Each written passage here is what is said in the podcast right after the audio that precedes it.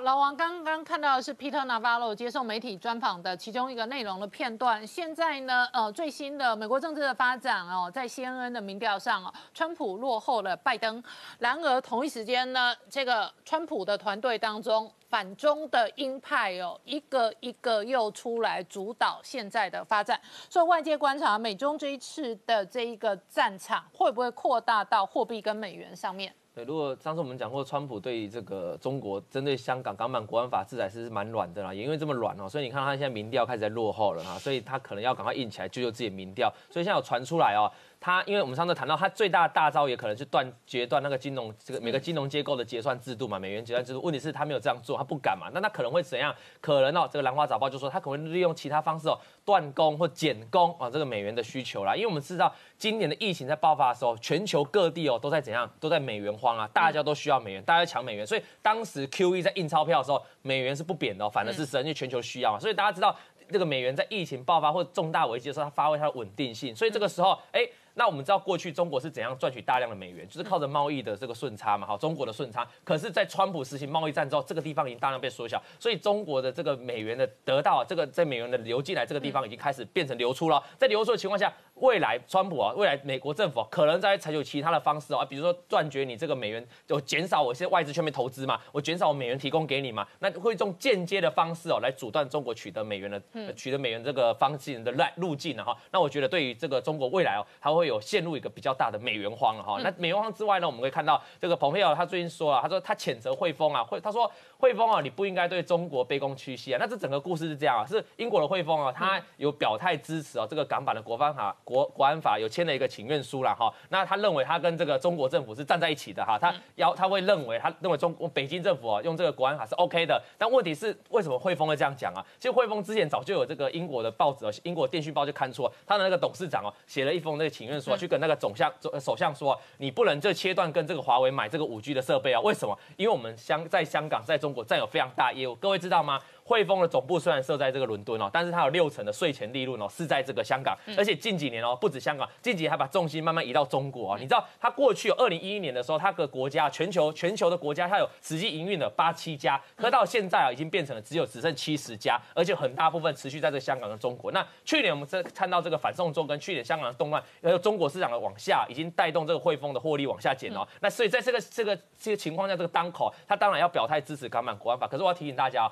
汇丰，你这样子，这个对中国卑躬屈膝啊，但中国不见得对你好。事实上，在过去啊，去年之前包括那个华为那个孟晚舟事件，对不对？中国就一度哦传言啊，差点把你列入什么不可靠的实体清单了，因为他认为是你泄露的嘛，哈。所以我认为啊，这个汇丰还是要思考一下。但美国你要你要汇丰你要小心，是美国搞不好也会对你制裁啊，哈。那个你要特别注意。那接下来再来看一下中国情况，这个我们都知道了，这个美国 GDP 跟中国 GDP 啊，在今年表现第二季都不太好。但是我们看到美国经济强劲的成长哦，这是我们比较担心的是，那中国你成长得。起来吗，世银这时候泼冷水，他说：“中国你不用想太多了哈，你今年还是很糟糕，那你今年可能要保一都很困难，然后维持正数很困难，那你甚至到明年的时候，我认为你整体 GDP 哦，你大概就是在两趴左右了。那其实这个这个习近平主席想要强调的重点就不太一样嘛哈。那接下来我们就值得注意哦，如果中国跟这个美国经济出现脱钩脱钩的情况，那会不会反映在未来的资本市场？这个值得我们治愈。那我要提醒大家，中国我们上次强调。呃，聊过港交所的故事，就是中国是就是有钱嘛哈，有钱就想干嘛？疫情来的时候，他们就想去布局嘛，到世界各地去搜刮财产了，搜刮财富了。比如说房地产就是重要例子哦。这是二零二零 Q one 的统计，当时疫情大爆发，中国人在忙着干嘛？中国的富豪在忙着干嘛？忙着上这个网这个财富的网站，就是这房地产的网站，房地产的机构去价。这是这张表格是告诉他，他去针对哪一些的房地产哦，就想要去购买的意愿哦，他不是真的买，他是购买的意愿有询价的。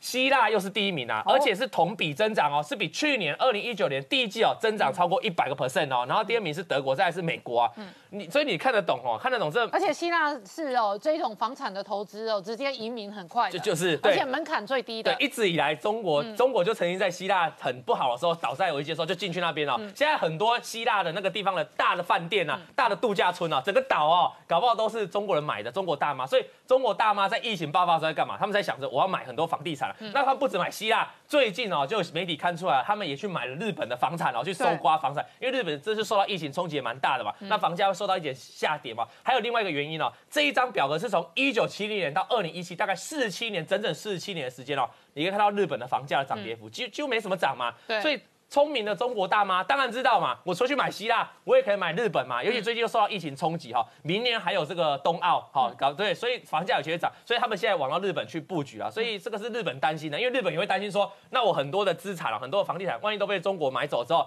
会不会第一个会不会有泡沫的情况？第二个会不会被掌握在中国的手里嘛？哈，那。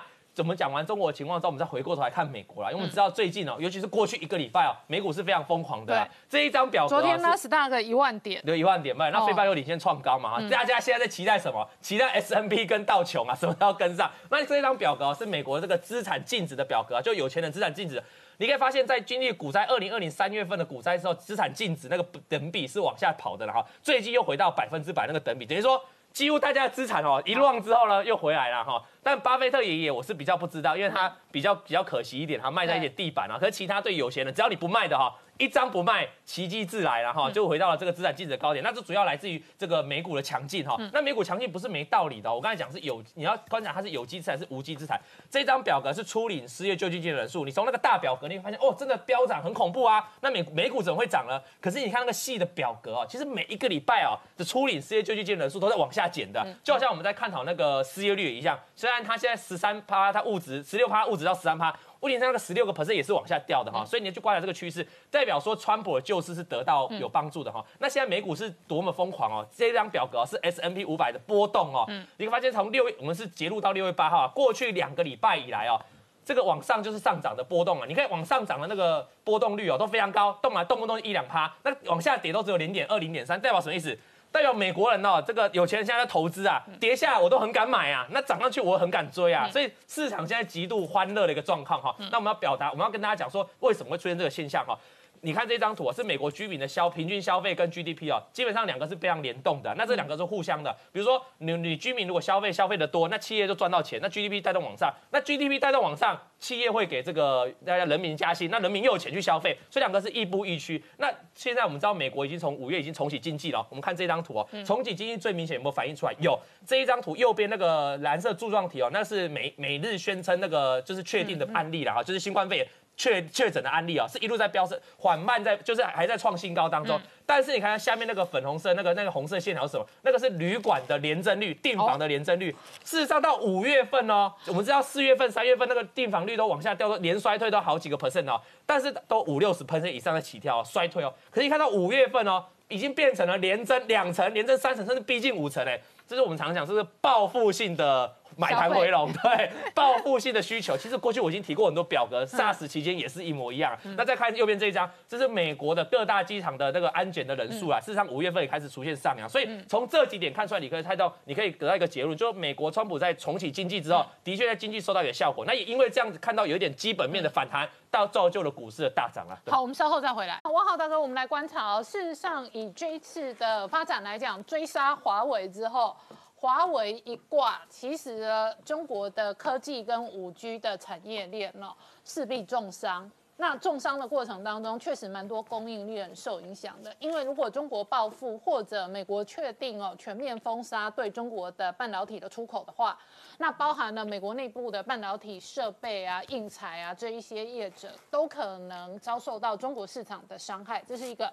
然后第二个，台湾的华为供应链有蛮多做零组件的业者，我知道他们有些人华为的订单要么被砍，要么砍两成，反正这种总而言之哦。这都不是传闻，这将来都会大家看到真实的发展。这是华为的攻防，然后下面一个攻防是金融，因为瑞信先爆的地雷，现在浑水就点名跟谁学，然后呢，呃，白宫相关的鹰派跟团队就认为这些中概股要么全给我下市，要么给我照着美国的规矩来。对，这个中国人一贯是作假啊，但是他老是说啊，我们不是作假，你们美国人不懂啊。那就像前一段时间他们这个口罩作假，然后他就说啊，不是我们作假，你们不懂怎么戴啊。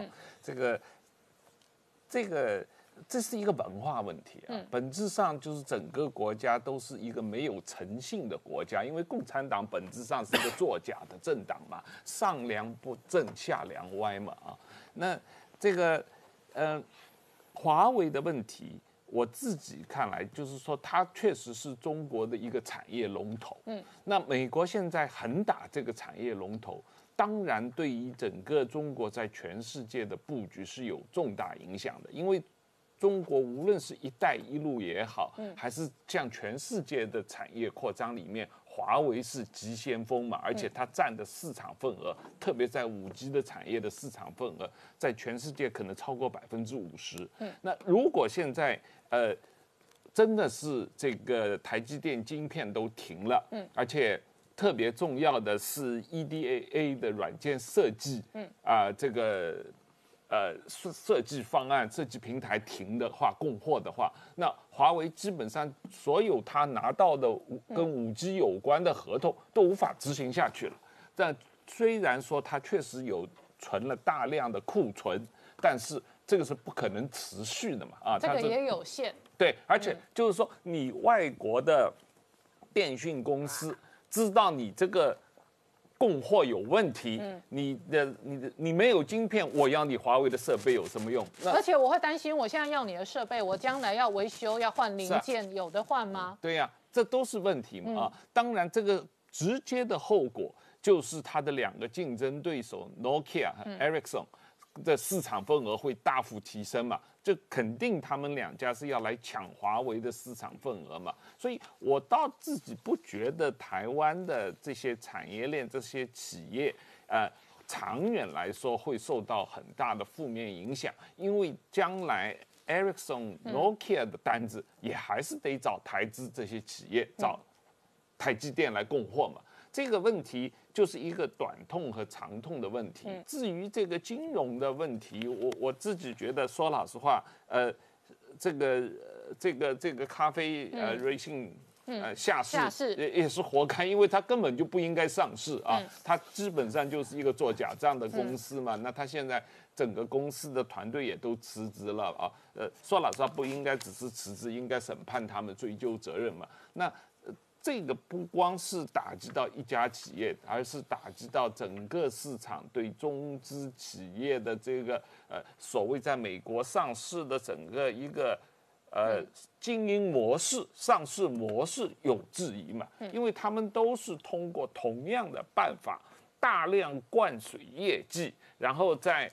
呃，开曼群岛注册一家企业，然后很快的上市融资，然后通过上市拿的钱又去大量的买业绩，来来维护它的这个股价嘛，这样一种状况。所以它很多这样的所呃中国的所谓科技股或者呃新的产业的股在美国上市了，他们并不是有实际的利润，但是他们有啊。这个呃收入的增长啊，这这这个收入的增长都是通过做账做出来的啊。这种状况，我觉得对于美国的小股东说老实话是很不公平的。嗯，所以呢，美国这个国会有强大的啊力量，要求美国监管当局要求这些中资在美国上市的企业都要按照美国的会计准则来交审计报告。嗯，那这一个要求，现在美国政府。监管当局还没有最后答应，但是我觉得这个一定会发生，因为国会的压力太大了。王浩大哥，同时呢，国际媒体追踪出来，阿里巴巴这些公司很有可能挂在香港，等于假设有很多中概企业从美国下市。或者这一个撤退的话，香港是另外一个金融的这一个平台跟基地，而且呢，恒生指数的成分股将来也有可能会有调整，在这个调整当中呢，阿里巴巴这一类的中资都会有角色。过去香港的股市，恒生归恒生，红筹归红筹，红筹股代表的当然是中国企业很大的这一个指数，但是恒生会越来越红色次化，你怎么看？对他现在这个香港呃修改恒生指数的规则啊，只是可以允许把类似阿里巴巴这样的公司放入到这个指数，他们已经都已经在香港上市了，但是因为某些规则的限制，不能够放进恒生指数，他们把它改掉了。那改掉了以后呢，就有一些追踪恒生指数的 ETF tracker fund 会可以。呃，增加对这些公司的投资，但我不认为这个是一个量很大的金流，因为世界上真正追踪恒生指数的呃基金并不是很多哦。那但不管怎么样，呃，很多中资企业过去这么多年都一直在从美国下市，然后到香港上市，这个趋势会越来越加快啊。那特别是如果美国真的是强迫中资企业在美国。执行美国的会计准则和美国要被美国呃审计的话，那可能迫使这些企业都在呃纽约下市，然后来到香港或者去伦敦啊。这个问题，川普在跟 Maria 的这个呃这个呃专访里面也也谈过同样的这个这个可能性啊。但我自己感觉的话，一个最大的问题就是在香港上市的话，现在香港有很大的风险。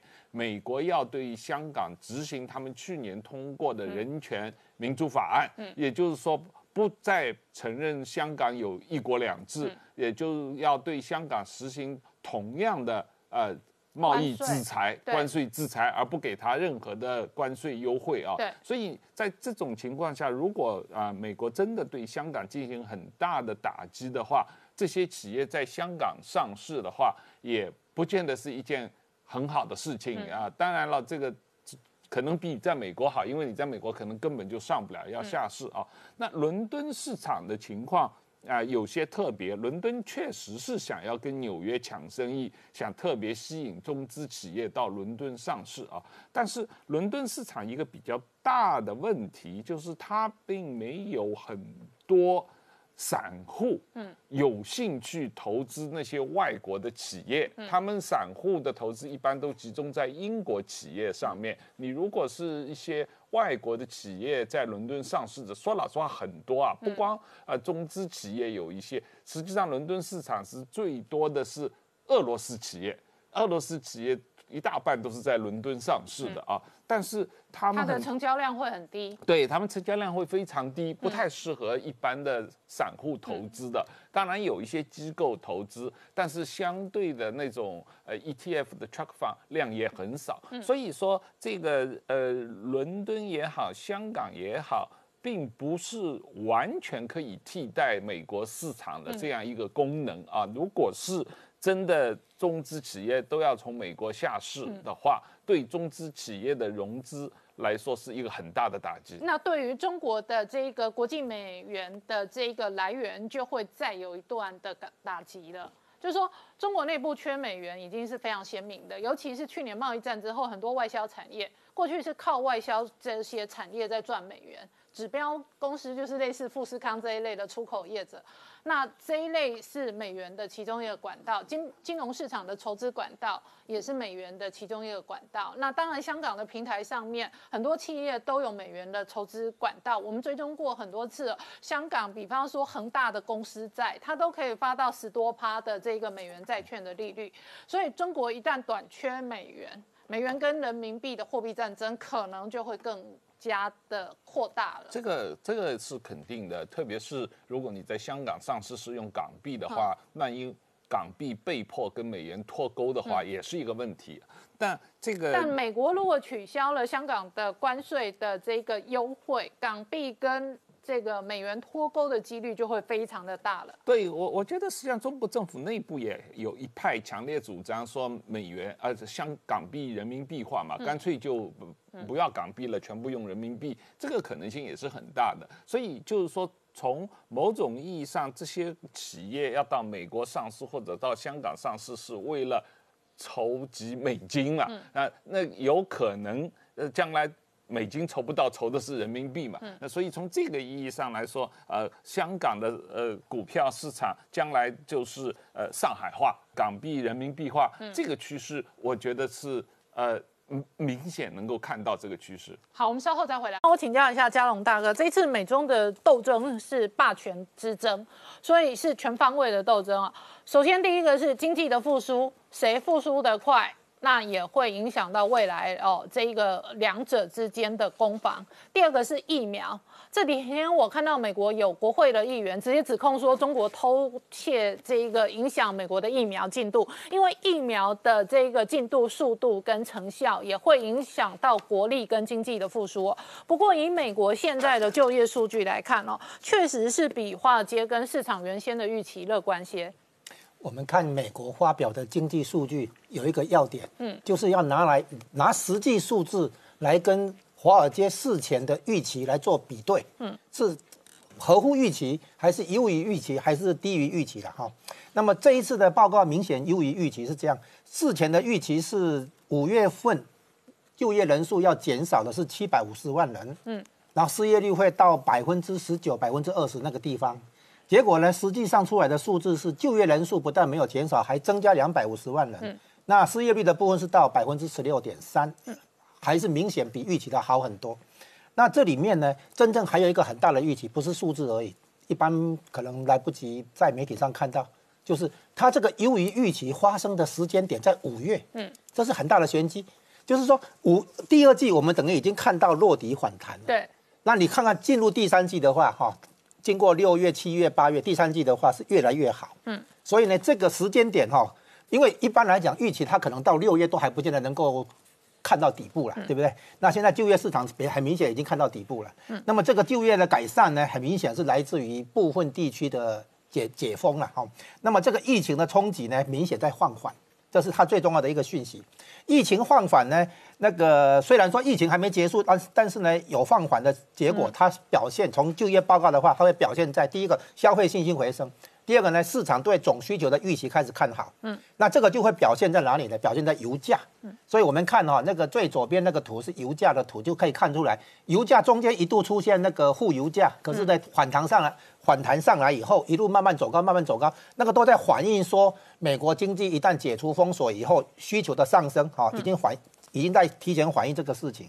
那么右边那个图呢？刚才右边那个图呢，就是在讲 JNK，就是在讲。高收益债的行情，哦，刚才那个图，高收益债的行情呢，反映的是市场的情绪，敢于追逐风险，或者说避险的那个需求大为降低。嗯，那么这个东西也在支撑说消费信心跟投资市场的信心在回升。那么这个表现的出来的，就是说在疫情这一段时间哈，这个这个叫做受压抑的这个需求，嗯，它会出现报复性的消费了哈。好，那这些东西将来迟早都会具体反映在数据，但是金融市场会提前反应。对。那么最后呢？外界认为金融市场是 V 型反转，反转，但是真正的实体经济可能是 U 型，就是它需要反转的这一个消化的时间更长。对啊，你看那个图里面哈，就可以看出来，这个是道琼的图。道琼的话很明显嘛，V 型反转哈，金融市场会反应比较快，那实体经济可能需要一些时间再来做出 U 型的这个反转。那川普的第一阶段贸易协议的的这个问题，就是他要重新评估。他最近一直在挣扎，因为记者问他贸易协议到底要不要废除啊，或者那个那个向退场。嗯，那他呢在挣扎，因为他对增中国的增加采购还有所期待。但是呢，现在看起来也不得不放弃。经过一番挣扎以后，如果他放弃的话，那么后面那个会重启关税。现在目前拿龙龙虾来做敲门砖。就是欧洲跟中国的龙虾关税要降下来，嗯，那么接下来呢，贸易战卷土重来是肯定的，后面当然还会搭配我们这个节目一直在讲的金融战跟科技战。好，我们稍后再回来。嗯，而且这个问一下月中，半导体也是台湾产业的核心，现在有一方面也是外销出口的核心，一方面说穿了是台北股市的核心。这一次台北股市几乎要挑战一万两千点的关键核心，都是这一些高科技股。对，没有错，因为我们看到这些高科技股，尤其这些半导体产业哦，获利状况确实非常非常的好。我们就以台湾的这个 IC 设计的龙头联发科，昨天发。发布它的这个股东会哦，啊，里面几个重要的数据，我们可以跟大家分享哈。第一个，你看到啊，它去年全世界的半导体设计的排名已经来到全世界第十五名哦。我去查了一下，二零一八年的时候它是十六名哈，去年它前进一名。如果只算 IC 设计的部分呢，它是连续两年都是维持在第四名。好，那它去年的获利呢，以 EPS 来看是十四点六九元，比前一年十三点二六元多了一块多，所以它。今年准备大发股息十点五元，这是六年来的新高哦。嗯，如果大家还有印象，我们以前也讲过，今年英国政府下令说什么呢？英国的企业，你今年都不要给我配息。嗯嗯。因为照理说，今年配息是去年就是汇丰 HSB，对对对，息就不给人家配息对，我们之前都讨论过。你看到结果，你看到我们的联发科这么大方，六年来最高哎，你敢配息，通常意味一件事情，因为我觉得未来还是会很好。对，我不需要保留这么多的现金在手上。相较之下，你看到英国不敢发，其实就是预期他觉得未来会很糟糕，所以一上一下就差一大截。再看到大力光哈，大力光今天评价我告厉害哎。嗯。去年一股获利两百一十块钱，两百一十块是什么概念啊？各位听众朋友、观众朋友可能没概念，指的是你一块钱资本额可以赚二十一倍。好，一块钱赚二十一倍，你看这是多可怕的数字。所以他准备配息七十九块钱，这是台股，听清楚，是不是只有他们是台股有史以来的最高纪录？一股配七十九块钱。吓死人了哈！那你对应看到，不管是联发科还是而且我再补充一下，大力光哦，清掉了他在。中国的对对对，然后呢，坑掉中国的厂，可他可是他加大在台湾的投资，没错哈，所以他的就业机会，他将来的获利，那他获利可能衍生出来的股东的权利，都会相对的留在台湾，没错。所以在前天他的股东会里面呢，其实董事长那个，连他有就有提特别提到说，哎，我们台中厂，我们他去年处理掉这个厂房，钱都已经汇回来，不是嘴巴讲，钱汇回来，因为他台中同时两个厂动工已经开始。做了，哎，这都是讲真的，不是跟你随便嘴巴动动而已哦。再来，而且它的技术真的是一路领先。你看它最最新的九 P 的产品，指的是一个镜头里面有九九片镜头。嗯，目前市场的主力大概是七片到八片，它已经到九片了。它的技术就跟我们的台积电至于半导体是遥遥领先同业啊，哈。而且它已经不是做做手机镜头，你看。它在一些医疗器材部部分，它也都开始做一些光学仪器的镜头，哎，这不得了，这位阶又更高，且那个获利是越好的状况啊。好，那相较之下，你看到我们的联发科、我们的大力光主力都放在台湾，可是过去我们这么多年来，有很多的企业去投资中国大陆。好，你看到财讯之前做了一个统计，嗯，这个是累积的数据哦。你看蓝色一根一根的是历年来这些去中国投资他们赚钱的情况，可是折线是汇回来的情况，嗯，哎，可是两个轴不一样哎，对，蓝色的是看左边的轴是动辄几千亿，右边。汇回台湾动辄只有几百亿，嗯，你就看到意思就是说，这些人到中国大陆去，以前就算有赚到钱，他也没有汇回台湾啊，这是一个很糟糕的事情哦。如果我们再进一步去看到各家企业的部分，刚刚是总 total 嘛，你看到谁投资最多钱？好，第一个当然不用想，大家也都知道，就是红海，嗯，好，那当然你是只看金额不准嘛，因为。每家企业的规模大小不一样，所以对比第二个数字就是你占你的总资产比例。好，红海是占三十四帕多，哎，其实坦白说也是蛮高的。那最高的是最下面这个台波，已经差不多是一半了哦。好，那汇为台湾的金额是右边，你看到单位是亿而已哦，所以你看到。左边投资这么多钱，右边是汇回台湾的钱，甚至很多企业根本赚的钱也都不不会回台湾哦，这真的是一个很麻烦的事情。好，可是呢，就我们前的前面提到嘛，你现在去中国越来越来越糟糕，反而在台湾的发大财。所以你看到最近最新的经济部所发布的数字，现在要投资台湾的制造业越来越多。就以这一季最新的数字，你看到他投资台湾。制造业投资台湾的金额是创新高的，那其中不用讲，当然最多的就是我们的资电子原零组件的部分哦，你看到。所以我打个岔哦，台湾 Q one 事实上已经开始有疫情了哦，是。可是产业界跟制造业投资台湾的金额是创下新高，没错。就是说没有因为疫情就减缓了，或者就不投资了，或者就让计划这个 delay 了。是。所以现在看起来，确实制造业回流台湾的趋势是相对的很明显。没错，所以这就两个重点，一个是这些钱以前都在海外的，现在就慢慢回流，因为我们刚看那个表是更早之前那。现在就开始回流，而且这个金额的比例居然可以创新高，表示大家很看好台湾呢。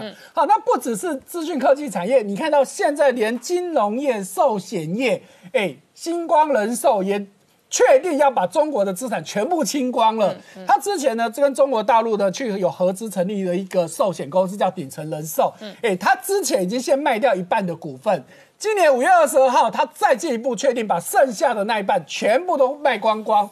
哈，那意是什么？其实真的就是不行，因为就在这几天，国内的十五大金控公司公布财报，结果星光五月份它虽然还有赚钱，可是居然是十五大金控当中赚最少的。嗯，哎，你对比刚刚那个数字，你不觉得实际上很敏感吗？嗯，那显然他就是觉得可能这个是我们当然没有证据了，但是我觉得他们是自己想，真的中国大陆的资产可能是个拖油瓶的，我还是赶快处理掉吧。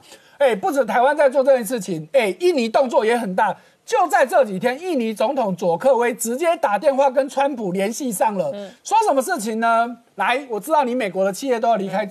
你要搬工厂，印尼准备我印尼有八十九个工业区，随便你选，好，看你喜欢哪里，你觉得哪里条件最好，顾顾仔你点。就大家都在抢美企的这些投资案，没错，所以你看到已经大概有二十家的企业可能会到中到从中国搬出来到印尼去哦。好，那在同时，你可以看到花旗也有一个报告提到说，哎，这一波不只是美国啊，很多企业都从中国撤出，会到哪里去呢？哎，除了越南之外，台湾当然也是重点之一哦。哈，那他点花旗点名越南、印度、马来西亚、台湾跟泰国，所以几乎是中国以外的其他的这个印太的国家，是东南亚的国家。对，那目前最多的确实就是越南哦。你可以看到，统计到去年十月份哦，去年十月份注意到都还不是今年这个更糟糕的情况，已经从中国撤出了三十三家，有二十三家到越南去了。哈，所以。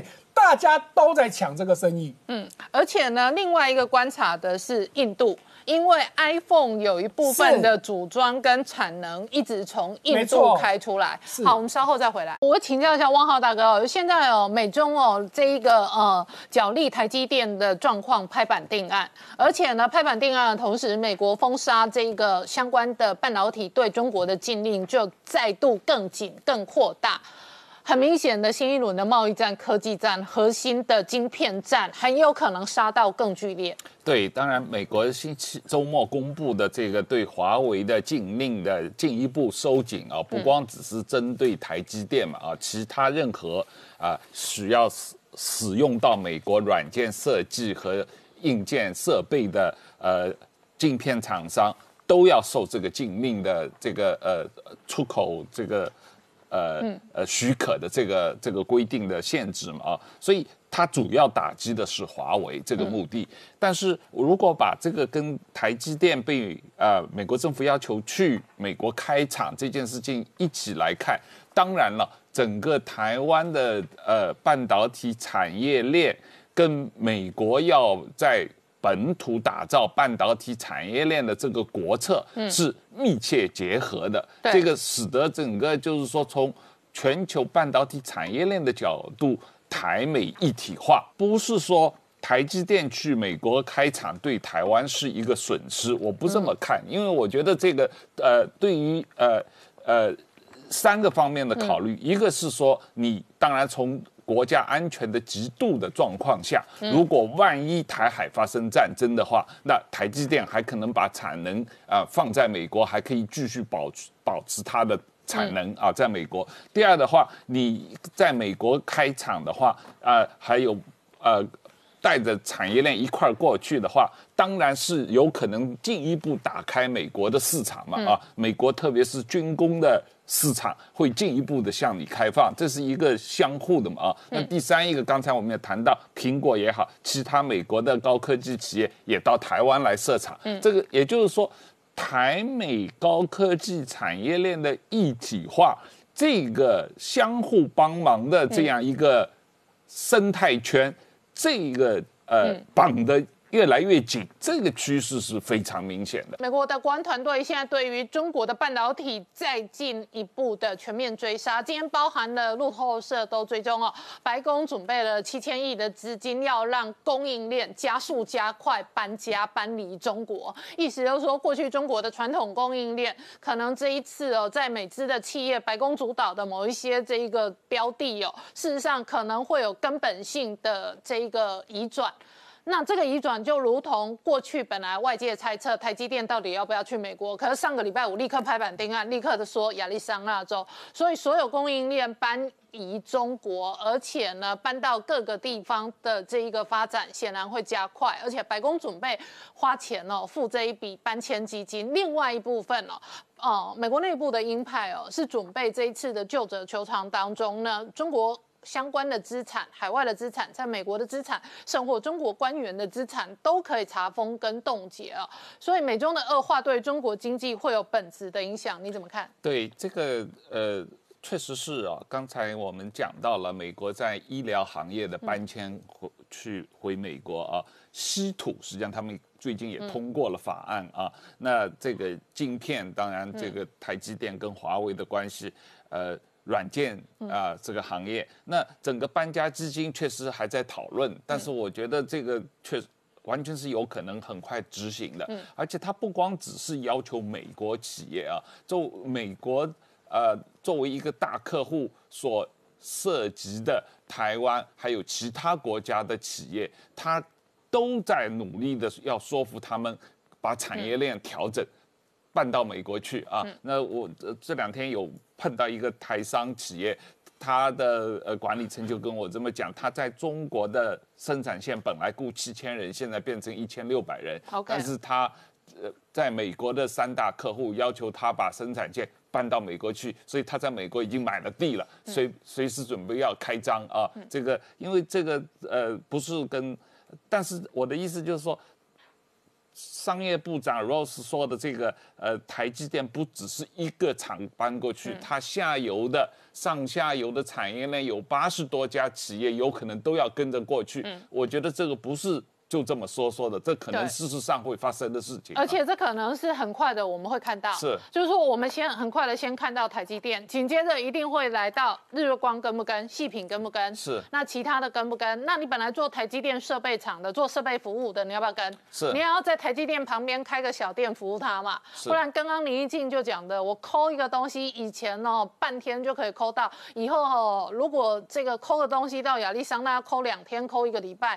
受不了。是啊，你晶片有测试有封装嘛？你不能够把它这个台在在阿里山那做出来，再搬回台湾测试封装，再搬回阿里山那去组装嘛？啊，这个过程一定是大家都要跟着一块去的嘛。那呃，另外一个，我们前两天这个呃，美国政府已经决定了，美国国家就是联邦政府的。呃，退休基金不可以去投资中国股票，这个已经决定了嘛？啊，那下面的问题就是，呃，中资企业在美国上市要不要接受美国的会计准则审计？嗯，这个问题，川普是说他还没有完全决定，嗯，但是美国内部这方面的压力非常之大，要做这件事情。